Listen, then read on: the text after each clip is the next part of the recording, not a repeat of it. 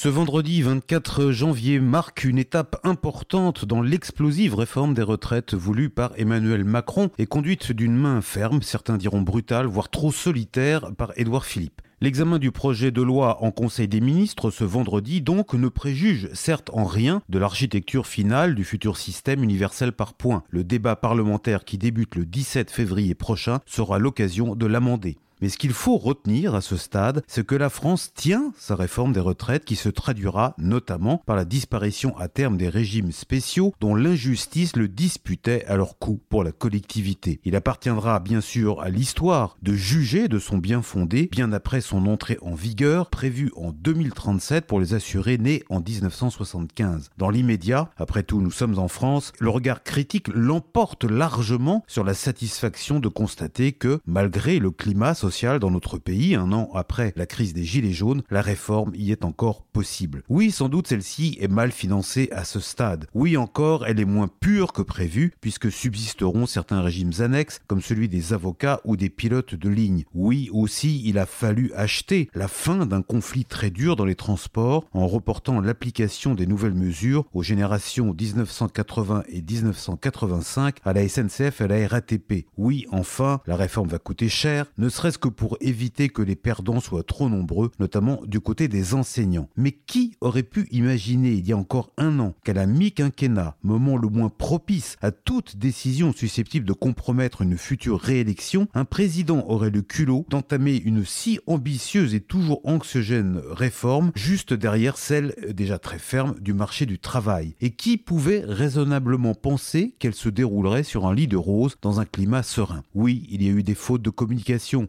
oui, les grèves ont été dures, longues, mais si l'on met de côté l'intolérable radicalisation d'une CGT sans boussole, force est d'admettre qu'au milieu du chaos, les syndicats ont encore le mot à dire. La CFDT n'a-t-elle pas obtenu le retrait provisoire d'une mesure, l'anticipation dès 2022 de l'âge pivot, qui était à l'évidence le point faible du projet? Si l'on peut exprimer un regret ici, c'est peut-être celui de n'avoir jamais eu un vrai débat au fond sur le type de réforme dont notre système avait besoin. Certains arguments, comme celui d'une trop grande centralisation, voire d'un risque d'étatisation du système, pouvait être entendu. Mais personne ne peut contester qu'il était urgent de moderniser l'un des piliers centraux de notre protection sociale. C'est ce qui est en train d'être fait.